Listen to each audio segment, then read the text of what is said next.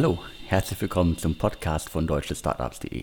Mein Name ist Alexander Hüsing, ich bin der Gründer und Chefredakteur von deutschestartups.de. Heute habe ich wieder unseren News-Podcast für euch. Dieser Podcast ist für alle gedacht, die lieber hören statt zu lesen.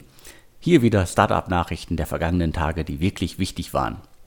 Bevor es losgeht, hier aber noch ein Hinweis in eigener Sache. Kennt ihr schon unseren Newsletter, den Startup Radar?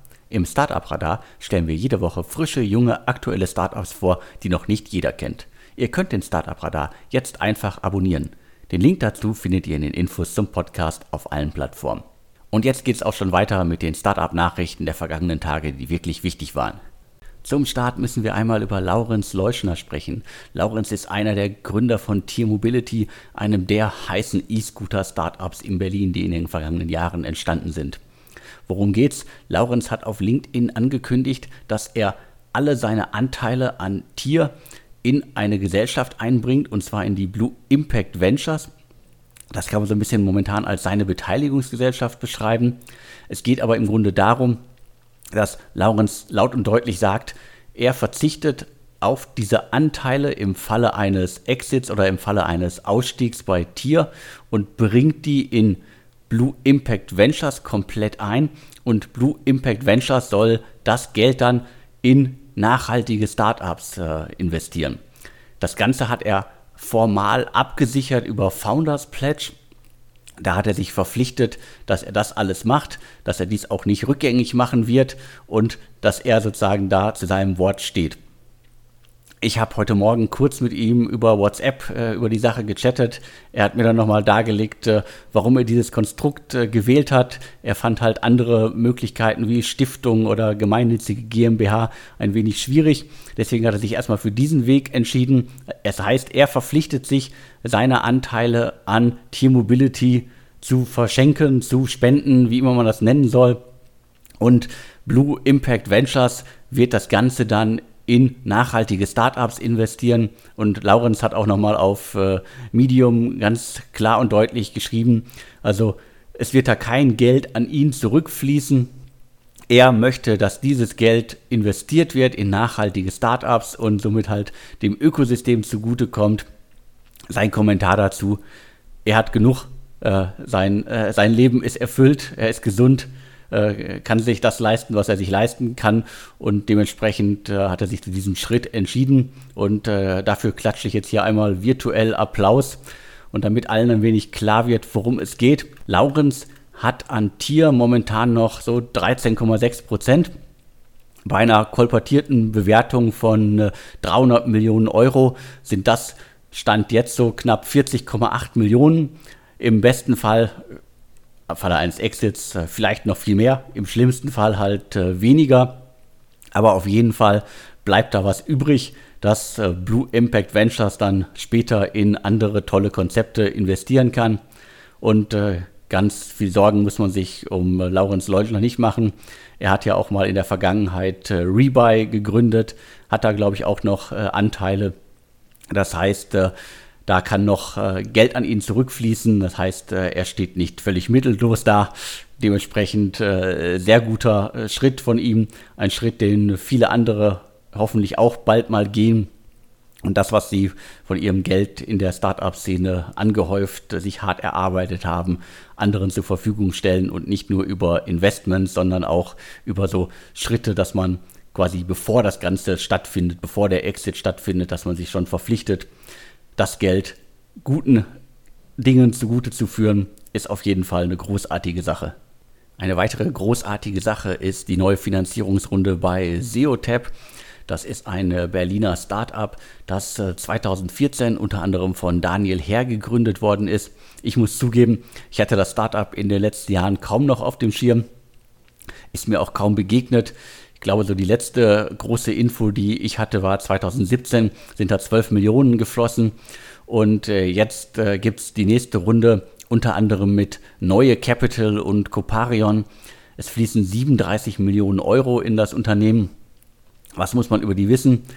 Die betreiben eine sogenannte Customer Intelligent Plattform und mit dieser Plattform ist es Unternehmen möglich, halt äh, bestimmte Vorhersagen zu treffen, wie Kunden sich verhalten Firmen wie Mercedes-Benz, äh, N26, Red Bull und Vodafone setzen auf SEOTAP und dementsprechend weitere großartige Meldung, eine 37 Millionen Runde für ein Startup, das davor schon etliche Millionen eingesammelt hat. Klingt gut und ich muss gestehen, ich muss mich mal wieder intensiver mit SEOTAP beschäftigen und äh, vielleicht hört jemand zu aus dem Unternehmen, vielleicht sogar einer der Gründer. Lasst uns nochmal sprechen. Ich würde das gerne mal vertiefen, was ihr da genau macht. Ein weiteres Startup, das ich viel zu wenig auf dem Schirm habe, ist äh, PriceFX aus München. Also ich hoffe, das Startup wird überhaupt so ausgesprochen. Ich habe noch nie jemanden es aussprechen hören. Worum geht's? Äh, Apax Digital und äh, Digital Plus Partners haben gerade 65 Millionen US-Dollar in das Münchner Unternehmen äh, gesteckt. Insgesamt sind nun schon über 130 Millionen Dollar in das Unternehmen geflossen. Und äh, Asche auf mein Haupt, dass ich euch so wenig auf dem Schirm habe. Ich glaube, wir haben bisher und in der Vergangenheit nur im Rahmen von Investitionsmeldungen über das Startup berichtet. Das muss ich auch dringend mal ändern. 2011 an den Start gegangen. Was machen die? Das ist ein B2B, B2C Tool zum Thema Price Management äh, und so weiter, also äh, Pricing für Unternehmen und äh, alles, was man wissen muss, um äh, sein Pricing äh, festzustellen und zu machen und äh, durchzuführen und so weiter. Aber wie gesagt, auch in dieses Startup, in dieses Unternehmen muss ich mal tiefer einsteigen und falls jemand mithört, äh, meldet euch, äh, da habe ich Nachholbedarf und ich glaube viele Leser auch. Es gibt genug Startups in Berlin, die deutlich weniger Geld eingesammelt haben, die mehr Presse bekommen als äh, ein Unternehmen, das 130 Millionen Dollar schon bekommen hat. Deswegen, das muss ich auf jeden Fall ändern und das werde ich auf jeden Fall ändern. Wir bleiben noch kurz in München und zwar bei Userlane. Das ist ein Startup, über das wir schon äh, sehr oft in der Vergangenheit berichtet haben. Da gab es jetzt auch eine weitere Finanzierungsrunde. Unter anderem Five Elms Capital sowie die Altgesellschafter Capnamic, HTGF, äh, Mein Incubator und so weiter haben äh, 10 Millionen Euro in das Unternehmen gesteckt. Die sind schon seit etlichen Jahren unterwegs. Was machen die? Die stellen ein Navigationssystem für Software zur Verfügung, und äh, was kann man damit machen? Damit kann man jede Software ohne Einarbeitungsarbeit bedienen. Das, glaube ich, brauchen vor allen Dingen große Unternehmen, aber auch sicherlich äh, kleinere Unternehmen, wo neue Software zum Einsatz kommt.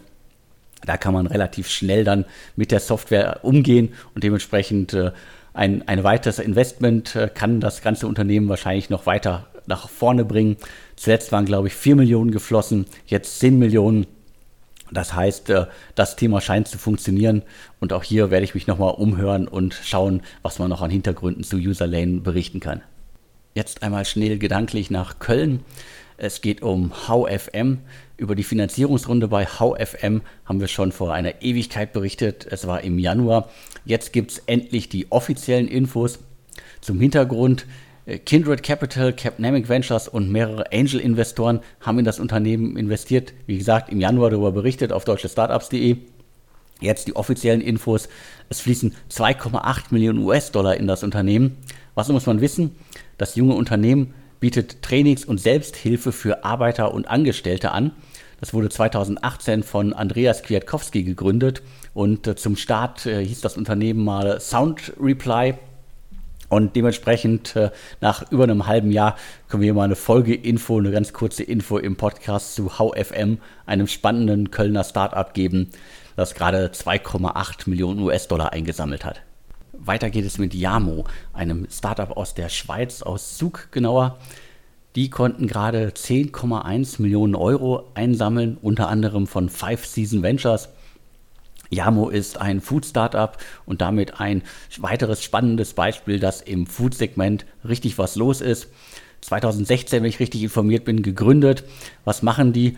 Die verkaufen und produzieren Babybrei, also ein äh, tolles Segment und ich glaube auch ein Segment, in dem man viel bewegen kann. Insgesamt ist diese 10 Millionen Runde ein weiteres tolles Beispiel dafür, dass im Food-Segment endlich was geht. Und ich glaube, wenn äh, noch mehr junge Startups äh, noch größere Tickets äh, einlösen können, von den Investoren noch mehr Geld bekommen können, kann man, glaube ich, im Food-Segment noch viel größere Unternehmen schaffen. Und äh, die Erfolge von einzelnen Food-Startups in den vergangenen Jahren haben ja gezeigt, da geht was und das wird sich jetzt auch nach oder mit Corona nicht ändern.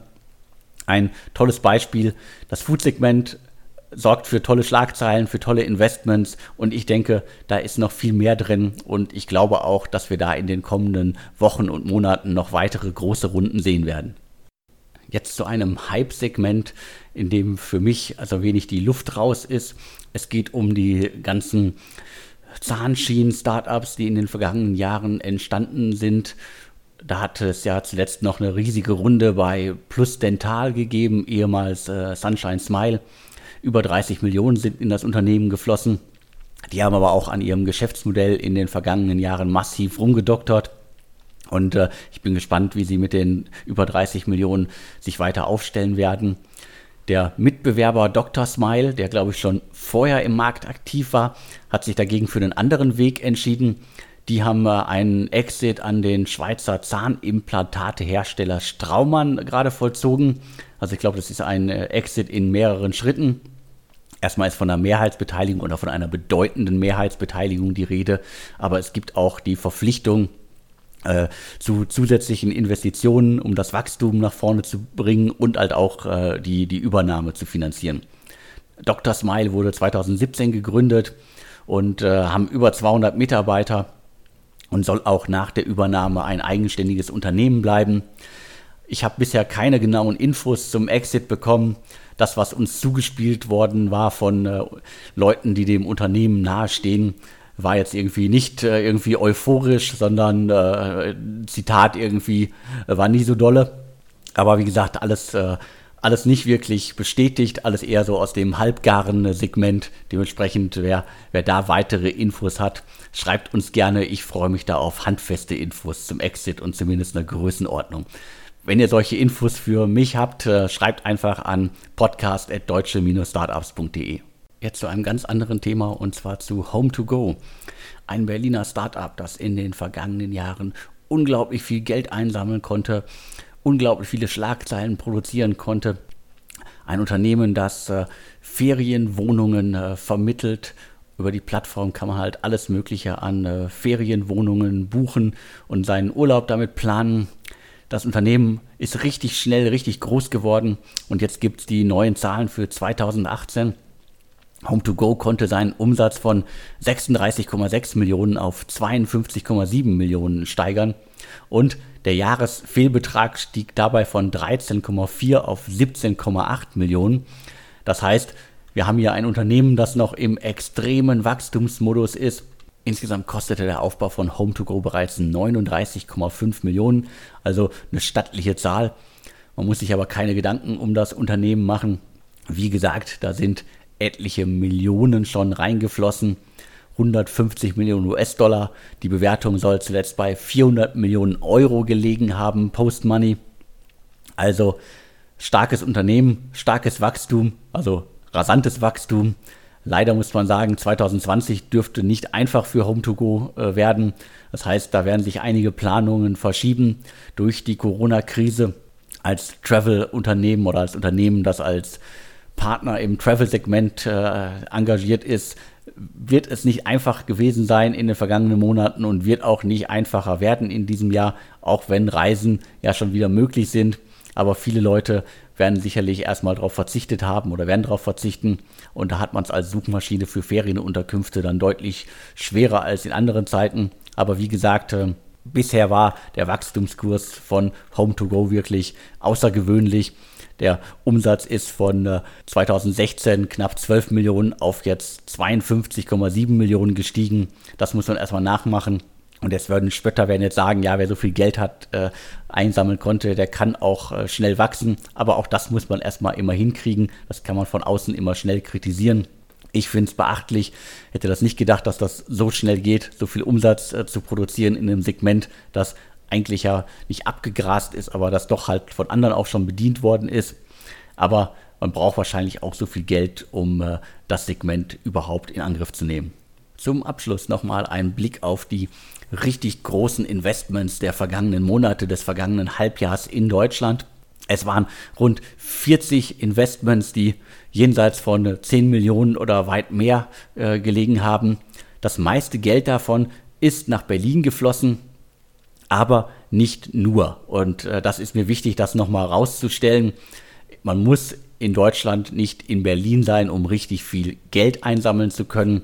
Und das beweisen Startups wie Aculus, Canna Medical, DataGuard, Lilium, Just Vices, Kaya, Lime Home, NextMed, Personio, Prolopin, Ride, SimScale, Tarmedia, TIS, Twice, Volocopter, Wandelbots und YFood. Und da sind wir wieder beim Thema Food. YFood aus München konnte zuletzt 15 Millionen Euro einsammeln und ist damit auch ein weiteres Beispiel dafür, was im Food-Segment gerade richtig los ist, dass da was los ist. Lange Rede, kurzer Sinn. Mit dieser schnellen Auflistung wollte ich äh, allen Hörerinnen und Hörern da draußen nur noch mal sagen, Berlin ist die Startup-Hauptstadt, das ist auch gut so, aber die genannten Unternehmen hier zeigen, dass man nicht in Berlin sitzen muss, um als Startup erfolgreich zu sein, um als Startup riesige Millionensummen einsammeln zu können. Die äh, Investoren aus Berlin, die kommen schon zu den guten Teams, gute Ideen, finden das Geld. Und ich kann immer wieder nur sagen, wenn man mal in die Geschichte zurückblickt, äh, die Startup-Szene in Berlin vor 10, 12, 13, 14 Jahren, da gab es außer den hier vor Ort staatlichen, halbstaatlichen Investitor, Investoren keinen einzigen VC. Die saßen alle in Hamburg, München und mittlerweile sind einige davon ja komplett nach Berlin umgezogen. Andere haben hier Büros, die mittlerweile genauso groß sind oder größer sind als die ursprünglichen Offices in München.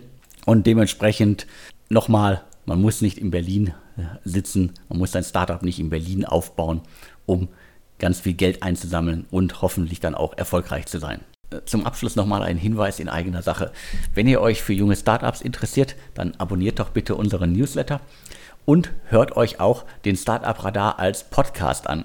Da ist gerade die dritte Ausgabe entschieden. Im Podcast Startup Radar pitchen in jeder Ausgabe fünf Gründer ihre Idee in maximal 180 Sekunden. In der dritten Ausgabe sind Voltfunk, Moveo, MySkills, Dermanostik und Parklab dabei. Ich glaube, das lohnt sich auf jeden Fall. Und wenn ihr euer Startup auch mal im Newsletter oder im Podcast vorstellen möchtet, dann schreibt mir einfach und wir schauen, wie wir das hinkriegen. Ich wünsche euch noch eine schöne Restwoche. Wir hören uns dann hoffentlich kommende Woche wieder. Mir bleibt jetzt nur noch zu sagen und tschüss.